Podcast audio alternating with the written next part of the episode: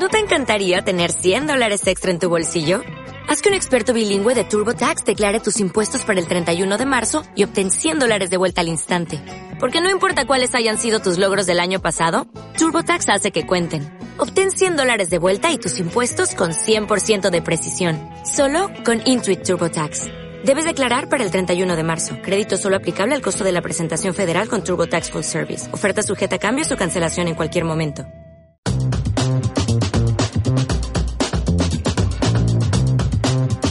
Podcast de marketingdirecto.com.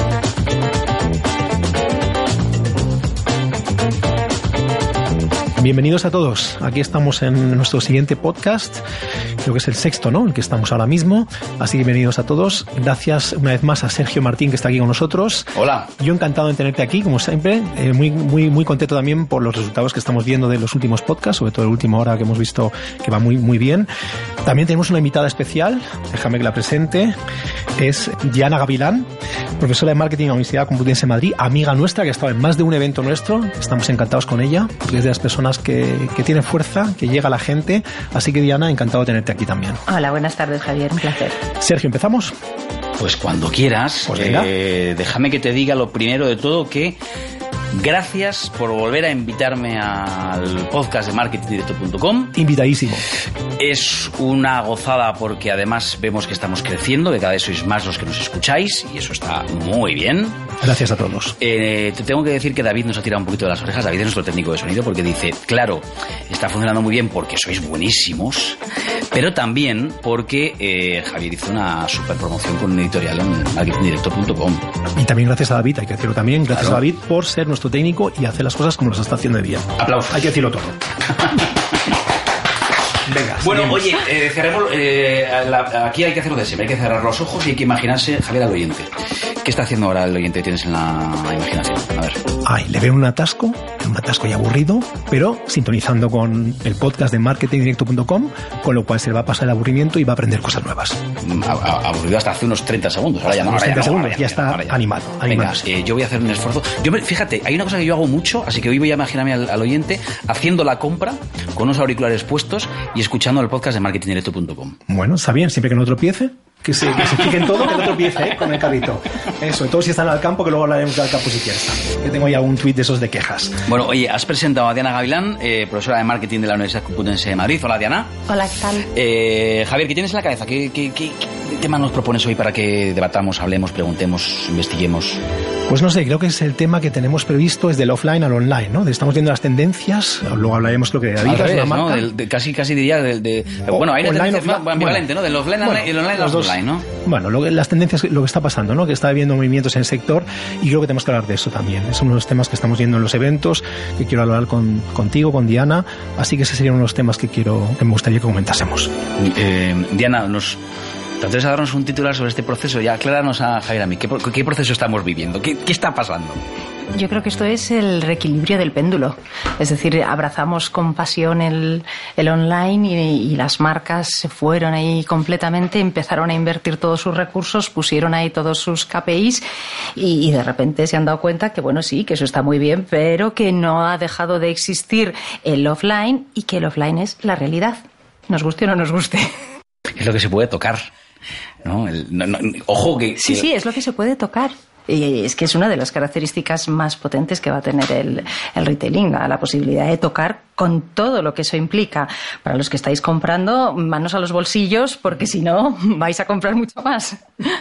Qué interesante esto. Bueno, ahora, ahora lo, lo tocamos a fondo. Eh, Javier, ¿qué has hecho esta semana, por cierto? Bueno, yo vengo de San Francisco, Hombre. vengo de lejos, vengo de lejos, muchas horas de miel. vuelo y de un gran evento, un brutal evento, Dreamforce con 150.000 personas, uno de los mayores eventos privados que hace una empresa privada como Salesforce en una ciudad que la, la revienta, la llena, la, la peta, así que habrá que hablar de eso, pero si quieres lo dejamos también para otro, Sí. otro podcast, porque si no va a ser, quiero que, que sea Diana hoy la que hable aquí más, pero sí, esa sí la experiencia última y ya os contaré cosas de, de ese increíble evento, porque es a lo grande, llevamos yendo varios años y es toda una experiencia. Bueno, yo he dicho que, que gran miel y nadie me ha pillado el chiste. Miel de la granja San Francisco. Bueno, nada, déjalo. Nos reímos ahora. He tenido que explicarlo. Vale. Eh, te voy a decir yo lo que he hecho estos días. Mira, verás. eh, he, pensado que, sería interesante contarlo aquí, puesto que además estamos hablando de una campaña, una campaña de, marketing y quería, y quería contarla a ver qué, a ver qué sensaciones generan los próximos días, porque es que se acaba de estrenar y yo tuve la suerte de compartir mesa y mantel, nunca mejor dicho, en la presentación de la nueva campaña de aceite, aceites de oliva de España, que no es ninguna marca en concreto, ¿no? Aglutina un poco a todo, a todo, el, a todo el sector. Y han hecho un estudio súper interesante porque llevan años detectando que se les están cayendo las, las, ventas de aceite de oliva, un producto tan mediterráneo, tan español y tan, tan sano. Tan sano. Mm. Por cierto, España es el principal productor de, de, aceite de oliva del mundo. Una de cada dos botellas de aceite de oliva que hay en el mundo se produce en España, dato que yo no sabía. Y sin embargo, pues no, no, lo valoramos en su justa medida. ¿no? Bueno, pues los análisis que han hecho, entre otras muchas cosas, detectan que tiene muy buena valoración por parte del cliente, pero que uno no lo valora en su justa medida. Es como el agua, ¿no? Que abres el grifo y sale. Pues en España tenemos tan buen aceite que hay aceite. Y en segundo lugar, y os quería traer el, uno de los cuatro spots que se han anunciado, se han, se han presentado, eh, el target más joven ha cambiado su consumo, su manera de consumir, su manera de comer, su manera de cocinar. Y en las nuevas maneras de comer y cocinar, eh, saludable, ecológico, sostenible, parece que mm, se ha quedado fuera, se está quedando fuera el aceite de oliva. Así que lo que han hecho es una campaña como esta que yo os voy a poner eh, para que la escuchéis y, y, y atentos, por favor, a la frase final que a mí me encanta. Más suave, más intenso, y así podríamos tirarnos un buen rato, porque los aceites de oliva son tan versátiles que potencian el sabor de cada plato. Y si no, que se lo pregunten a estos chicos, chicas, eh, chiques. Chiques, ¿os imagináis esos platos tan cool, tan healthy, tan de hoy, sin aceite de oliva? Pues, pues no. La verdad es que no. Fantasía máxima. ¿Y tú? ¿Te imaginas tu mundo? Sin aceite de oliva, acaba el spot. Eh, hay, bueno, hay que verlo porque tiene la gracia del... del, del... Oye, por cierto, eh, sé que no tiene mucho que ver con lo que vamos a hablar, pero ya que lo he traído, pues ya aprovecho para, venga, para que entremos en, en, harina. Aquí hay algo que es un poquito controvertido, ¿eh? que es lo de chicos, chicas, chiques. chiques ¿no? Eh, esto de jugar en el, alambre, eh, te pregunto como, Diana, como experta, esto de, elegir un, una campaña en plena arriesgada, eh, es bueno, es malo, eh, asumir riesgos tiene premio, a veces uno patina estrepitosamente por querer ser gracioso. Aquí intentan jugar con el humor, a veces el humor no se entiende porque el humor requiere de un contexto común. Yo creo que jugar en el borde es una buena apuesta siempre y cuando resultes auténtico. Lo que no te perdona el consumidor y desde luego las nuevas generaciones en eso son absolutamente exigentes es que no seas auténtico. Ahí es donde el otro día me pasó en clase, eh, puse una campaña que era una campaña de Starbucks. Es una campaña en la que sale una drag queen en una fila eh, para coger un café, viene otra, se cuela, bueno, y al final la camarera les da un café a cada una. A mí me parecía que era un ejemplo pues, de cómo Starbucks hacía un guiño para incorporar a su clientela a cualquier tipo de, público. Entonces, cuando terminé, una alumna levanta la mano y dice, pues, ¿qué quiere que le diga? Yo no lo veo así. Y yo, ¿por qué? Y dice, porque la camarera ha presupuesto que las dos eran iguales y les ha dado el mismo café. Quiero decir, eh, como mm, el consumidor no pasa ni una. Entonces, cuidado con jugar en el filo de la navaja porque como no seas auténtico, y más, la gente, y más la gente joven, ¿no? Que son muy exigentes, que están ya muy trillados con tantas cosas que ven, con tanta información comercial o con tantos mensajes que les llegan. Como no seas auténtico, sincero y ojalá también transparente, lo que hemos hablado tantas veces ya, trust, ¿no? Tema honestidad, tema transparencia, tema confianza, tienes un problema hoy en día, ¿no? Ahí tienes, te doy toda la razón. Es fundamental, ¿no? Lo hemos hablado aquí muchas veces. Como marca, Javier, sí, lo hemos hablado de, de, de, vale, puedes elegir un terreno complicado, a veces incluso arriesgado, uh -huh. pero siempre que, que, hables desde la verdad, ¿no? Desde la verdad de la marca y la verdad del, del producto que vendes. Oye, eh, bueno, ya, ya exponíamos el, al inicio un poco el tema del que, del que queremos hablar, eh, la vuelta, si es que alguna vez abandonó del todo al mundo offline y fuera de micrófono, tengo que decirlo porque si no lo digo la gente no se lo va a creer que yo supiera tanto. Fuera de micrófono me decía Diana, vamos a, a, dividir el asunto en tres bloques. Por un lado empresas, por otro lado consumidores y por otro lado el retailing, ¿no? Porque, porque así se entiende un poco mejor que cuál es el proceso que está pasando. Empezamos por empresas. Y yo te ponía un ejemplo eh, y que quiero que nos expliques qué implicaciones tiene. Adidas hace poco, recientemente, eh, ha reconocido que quizá se pasó de frenada con, que quizá no vamos, que se pasó de frenada eh, bastante, eh, dándole demasiado peso hace pocas fechas, hace, hace pocos años, al, a lo digital frente al, al online, frente al, al offline. Eh, ¿qué, esto qué significa? ¿Qué es lo que ha hecho exactamente Adidas?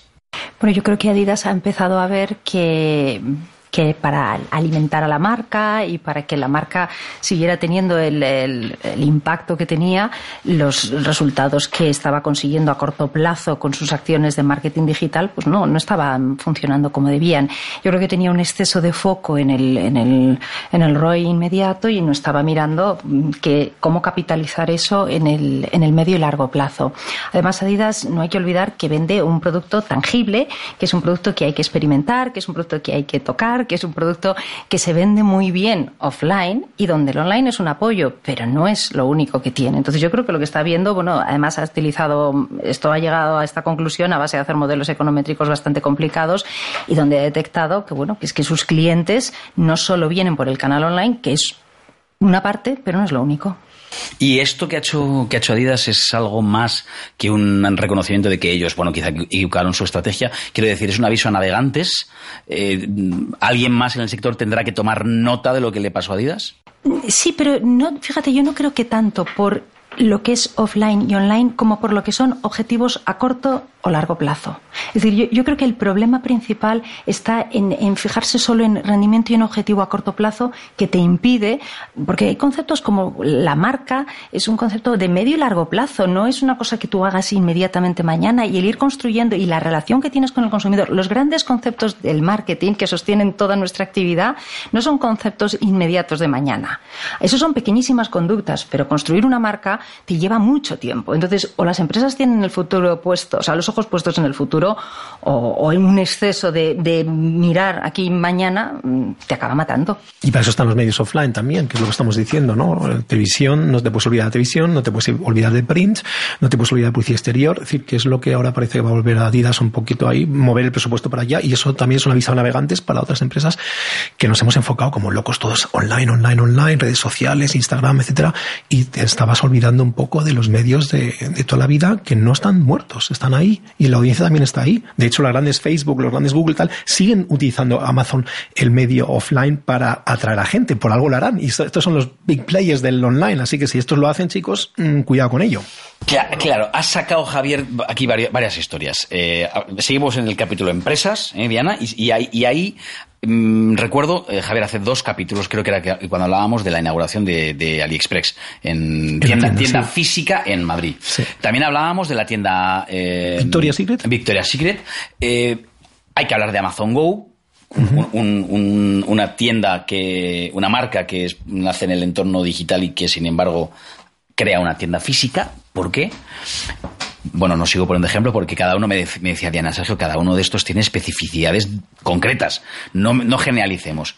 Eh, pero como gran titular, y luego si quieres profundizamos, como gran titular, esto nos está diciendo algo.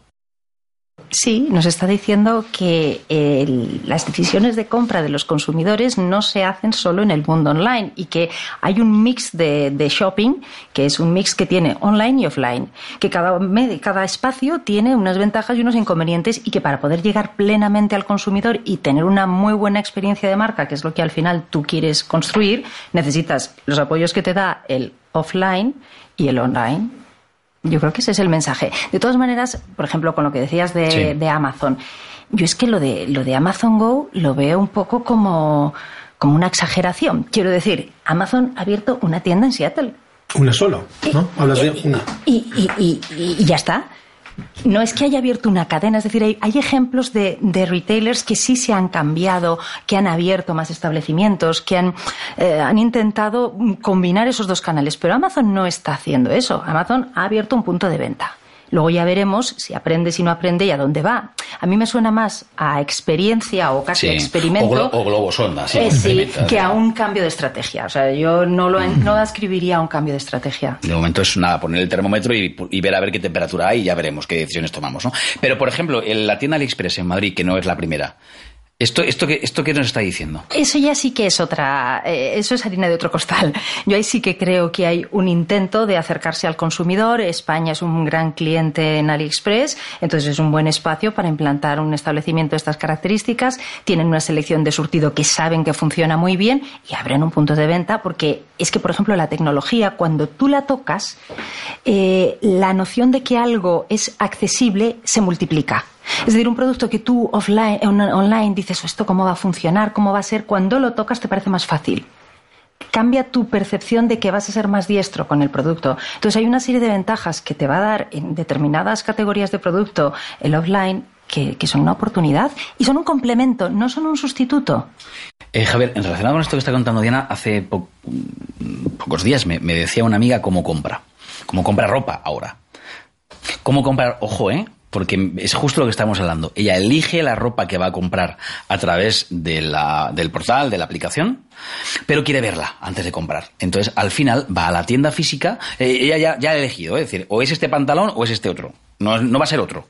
Ya, yo ya he elegido, pero me lo quiero probar antes y quiero ver la, la textura, quiero tocar el, el, tejido exacto y quiero, en fin, bueno, y claro, es esto, ¿no? Es decir, es, al final los medios son complementarios, no, no, no, Aunque también hay mucha gente que prueba la ropa, por ejemplo en Amazon, en el caso de Amazon, que se deja, se deja enviar no sé cuántas prendas, se ah. pone tal y luego las mete en la, en la, en la paquete y viene el mensajero y las devuelve. Es decir, esta tendencia también la estamos viendo y Amazon lo está creando, lo está fomentando, que también es carito para, para la empresa porque tienes que estar... Y nada sostenible. Y nada, y nada sostenible, porque eso, eso cuesta mensajeros, contaminación, camiones para acá, camiones para allá, bueno, mensajeros furgonetas, pero es una tendencia que estamos viendo en Europa entera. Es decir, yo compro no sé cuántas prendas de ropa y luego me pongo en mi casa tranquilamente, mucho mejor que en la tienda, con el atasco, con el aparcar, todo el follón, me la pongo, la que no me gusta, la meto en el paquete y la devuelvo. Es una tendencia que está ahí. No sé, el consumidor parece que le gusta o como lo estudiana.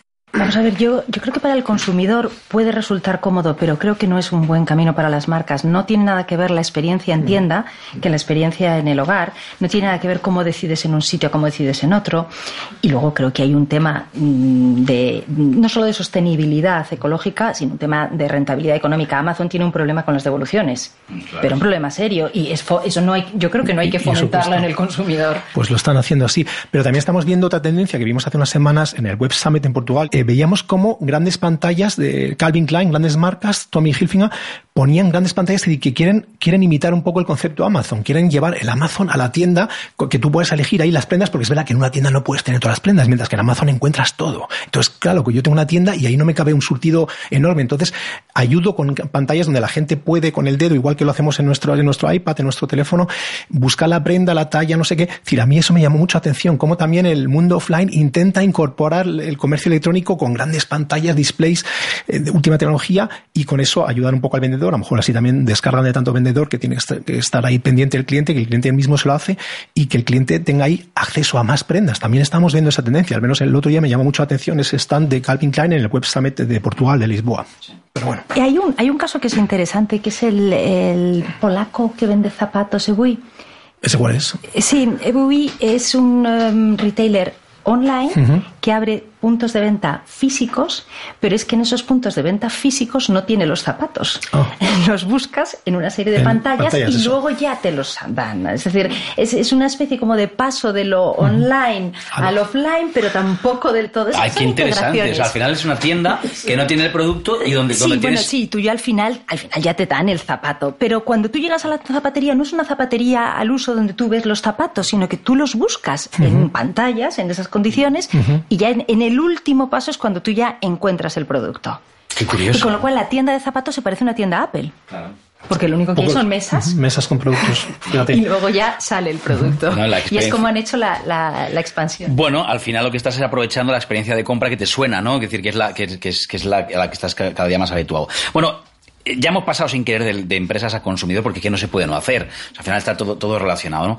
Eh, Claro, imagino que las marcas, que las empresas, eh, que los productores están cada vez más, eh, no sé si preocupados, pero al menos sí ocupados en el target de los jóvenes, que es donde está lo, mollar, ¿no? Donde realmente, primero porque, porque, porque son muy consumidores y segundo porque además, por una simple cuestión de, del tiempo que van a vivir, pues van a ser consumidores durante más años, ¿no? Por lo tanto, si te ganas a un cliente eh, joven, te lo ganas para, para más tiempo.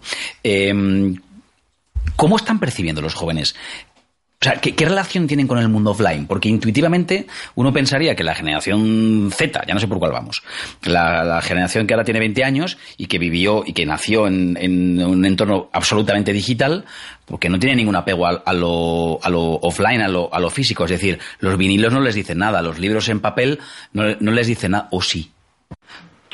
Vamos a ver, yo, ¿Qué, es que ¿qué les creo, pasa a los yo creo que los jóvenes se relacionan con la tecnología como nosotros nos relacionamos con los grifos. Quiero decir, eh, para mi bisabuela un grifo era una cosa novedosa y oye, lo miraba para un lado, para otro. Y que era, sido- era tecnología puntera. era la tecnología puntera. Pero luego llegaron otras generaciones y bueno, pues el grifo es una cosa para usar y tú sigues tu vida. Pues para mí, yo cuando veo a mis hijos, que son eh, generación Z, lo que veo es que utilizan el móvil con una absoluta naturalidad porque está integrado en su vida, es decir, ya no es un elemento extra, es que tu vida está mezclada con el móvil.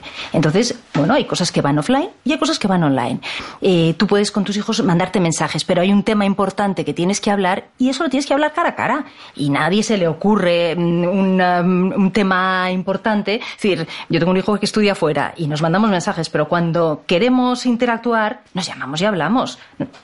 Es decir, se convierte en una cosa eh, que fluye de manera natural. Mira, esa, esa es la expresión, ¿no? La, la- la- la- que fluye, no la fluidez. de, de forma natural, que lo tienen ya tan aceptado que como cuando conducimos, yo no estoy pensando si ahora voy a meter la marcha, tal, es que son cosas que la generación Z, eh, la generación... Es la primera que lo ha tiene ya integrado de verdad. Totalmente asimilado, entonces ahí es verdad que tenemos algún problema, porque los directivos de marketing todavía de otra generación todavía no lo aceptan, el CEO no se entera, los jóvenes tal, ahí hay un poquito de brecha digital con las empresas, las marcas, la generación joven, que es la que también va a consumir o tiene que consumir, ahí tenemos un problemilla, ¿no? Digo yo, ¿no? O, o no tenemos problema. Entre una generación y otra que no lo aceptan, que no, no lo entienden, no se entienden mutuamente. O no Bueno, lo ves vamos así. a ver, es que em, estamos constantemente hablando, y eso es muy, muy habitual, en, más quizá en el mundo profesional, de nuevos consumidores, de consumidores diferentes. Y presuponiendo que porque tú has nacido en un momento del tiempo o en otro, tú eres distinto.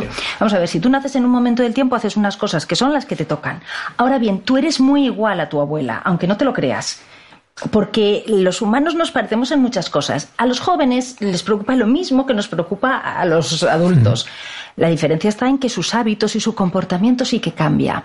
Eh, Entonces, desde el punto de vista, yo creo, del marketing, lo que hay que entender es que lo esencial no ha cambiado. Eh, las mismas estrategias, los mismos mm, claims que tú has utilizado para conectar con tu consumidor, valen. Lo que no vale a lo mejor es el medio como se lo tienes que hacer llegar.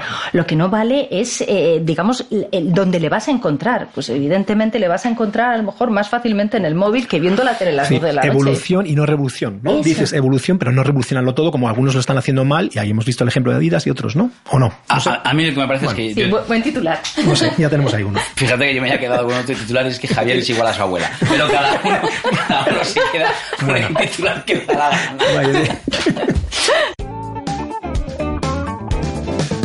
Oye, a ver, tengo aquí preguntas, algunas creo que las hemos resuelto, pero por, por, por subrayar. Eh, ¿Por qué algunas marcas nativas online están empezando a recorrer el camino inverso, el offline? ¿O es que nunca lo dejaron de recorrer? ¿O es que nunca lo abandonaron? Mm, Bueno, es, es ese péndulo del que yo te decía. Es que, el, vamos a ver, cada, cada espacio tiene sus características.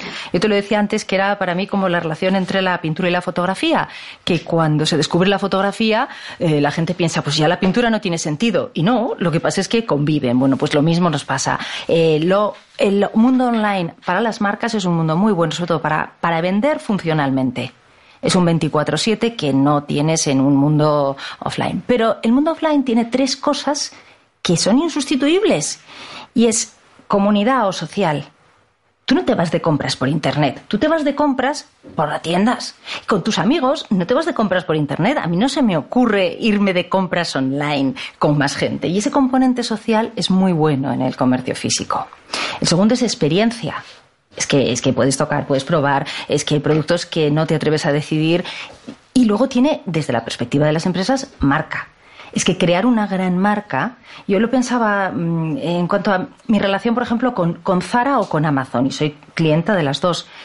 Bueno, para mí Amazon es una marca que me resuelve cosas, es cómoda, me paso la vida doblando cartones para meterlos en las bolsas de reciclaje, pero mi noción de marca es un poquito, está desfigurada, mientras que cuando pienso en Zara, yo me veo en una tienda de Zara.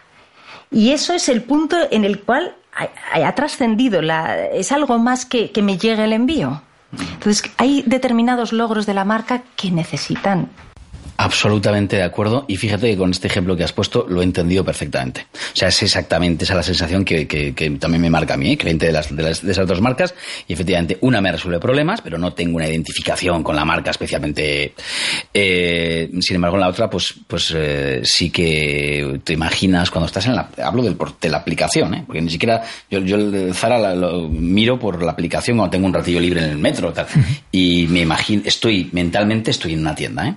No estoy en la aplicación, mentalmente estoy en una tienda. La importancia de la tienda, ¿no? Lo que decías tú antes, ¿no? El, ser humano quiere todavía tocar, quiere todavía ver, quiere experienciar en, sentido real, ¿no? Y no solo virtual. Claro, yo además últimamente cuando hablo mucho, sobre todo con pequeños empresarios que tienen comercios tradicionales y se sienten absolutamente superados y amenazados por todo el mundo online y yo les digo, oye, si es que tenéis algo que tenéis que ponerlo en valor, pero... Mm, hay, es decir, aunque las grandes marcas están volviendo, hay mucho pequeño comercio que no está siendo capaz de poner en valor esas virtudes. Entonces, eso es un problema, como lo es cuando el online no se porta como debe. Es decir, si yo compro online lo quiero rápido y si me lo traes dentro de dos meses, pues mm, ya no es funcional. O sea, eh, tienes que ser capaz de generar valor en el espacio en el que te desenvuelves.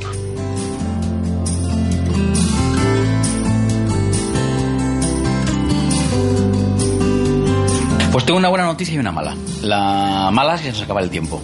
Y la buena es que el tiempo se pasa volando. Pues sí, con Diana fácil. ¿Eh? Pues que es increíble, pero ya se nos ha pasado el, el, tiempo prácticamente entero. Eh, me atrevo a. Bueno, me he apuntado, ¿eh? La gran virtud al final de lo físico es que la comunidad, eh, la experiencia y la marca. Eh, esto sí que me lo llevo eh, hoy como, como aprendizaje de este podcast número, número 6. Eh, ¿Algo más, Diana, nos ha quedado por, por tocar que digas, oye, que no nos podemos ir sin, sin, decir esto? Hay muchas cosas y habría, tienes ahí apunte para hacer tres tesis doctorales.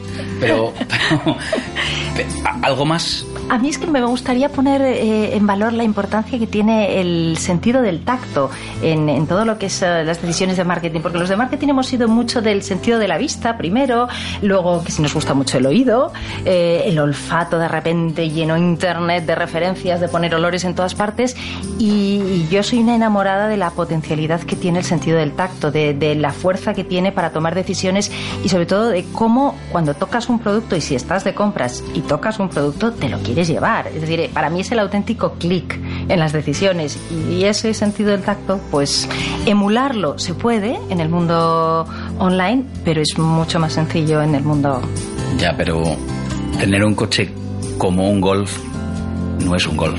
Es como un, ¿no? Es el, claim de, esta marca que a mí me, me ha impactado. Pues emular algo así. Tienes un producto que es como tocar, pero no es tocar.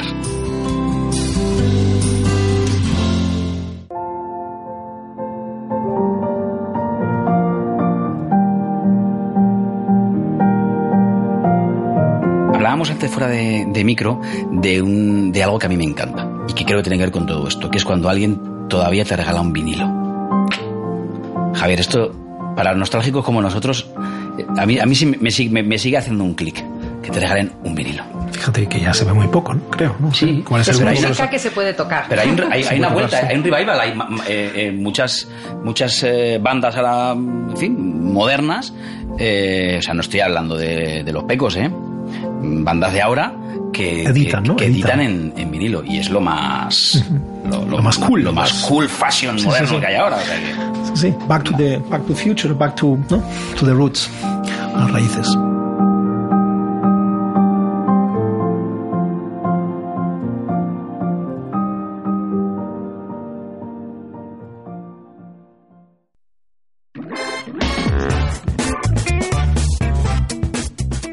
Lo dejamos aquí, dejamos a. Oye, pero eh, no te vayas, Javier, que te tengo que hacer las preguntas. ¿Has pensado en las denuncias? Sí, sí, siempre tengo alguna por ahí. Ya sabes cómo soy. Pues venga, eh, una, dos y ¡pum! Javier denuncia.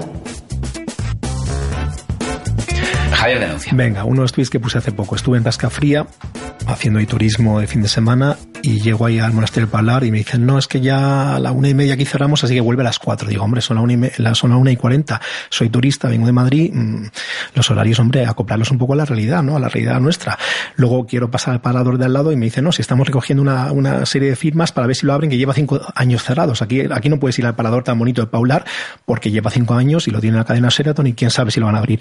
Con lo cual, vas al turismo y luego quieres ir a un restaurante también, me acuerdo, pues no, tienes que venir en tres cuartos de hora porque esto está todo lleno. Entonces, claro, te llevas en una experiencia. Entonces dije en un tuit, tanto que hablamos del turismo España, que la gente nos movamos, que dejemos dinero, pero ponérmelo fácil. Si el corte inglés y las tiendas te abren hasta las 10, pues tú también pon horarios user friendly, que sean friendly, que sean amigables con el usuario. Por Dios, que vengo de Madrid, me ha hecho ahí una hora de coche y, y quiero disfrutar de todas las cosas y no solo de la mitad, que por supuesto disfruté, pero ahí me quedé con ese tweet. ¿Te quedaste sin poder entrar en el monasterio del Paular? Me quedé sin entrar porque no puedo estar ahí dos horas. Así que ya era, llegué justo, espera que llegué a la una y media, un poco justo, pero hombre, dejar un poco los horarios más flexibles. Pero no, no, es que claro, es la hora de cierre. Cerramos de una y media a cuatro. Así que ahí te quedas. De verdad. Una pena. Una pena. Una pena. Javier, denuncia. Ahí lo dejamos, ¿eh? Ahí, que, ahí, ahí queda ese tweet. J. Piedradita en Twitter. no, con que, fotos, como que, siempre, con fotos que, de Paula. Que todavía no sé. Bueno, es verdad. Que iba a decir que no nos estamos espiando. Diana Gavilán, profesora de marketing de la Universidad Complutense de Madrid. Gracias por haber venido a contarnos un poquito de lo mucho que sabes. Muchísimas gracias a vosotros. Muchas gracias, ¿no? Diana. Es una gozada cuando, y esto lo, lo habrán escuchado los oyentes, cuando alguien habla sonriendo. Y Diana no ha dejado de sonreír durante todo el, todo el rato. Muchas gracias. Toma ya, es verdad. Muchas gracias es de nuevo. No, no, no, es que se, esto se escucha. Se escucha, la sonrisa se escucha.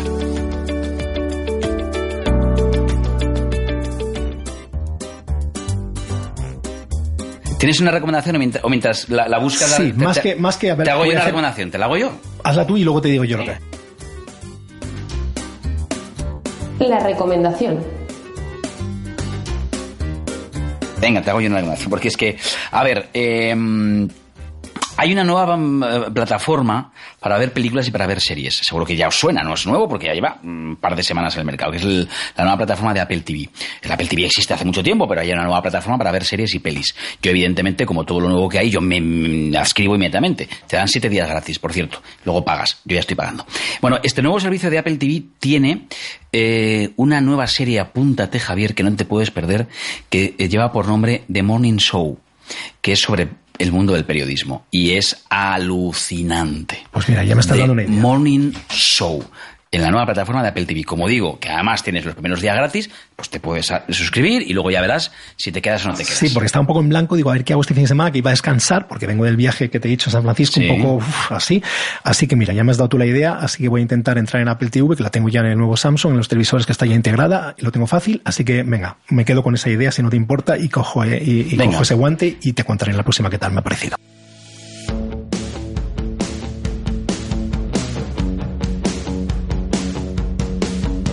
Ahí lo dejamos, nos vamos marchando, eh, no sin antes, como siempre, eh, pedirle a Javier que nos dé su, porque para agradecimientos, para mm, quejas, para lo que sea, Javier está las 24 horas del día, 24-7, en su cuenta de Twitter, que es... J. Piedraita, esa es, J. Piedraita. ¿Con H? Con H intercalada. que no se olvide, que algunos lo ponen mal. Hasta la semana que viene, adiós. Gracias adiós. a todos, a vosotros.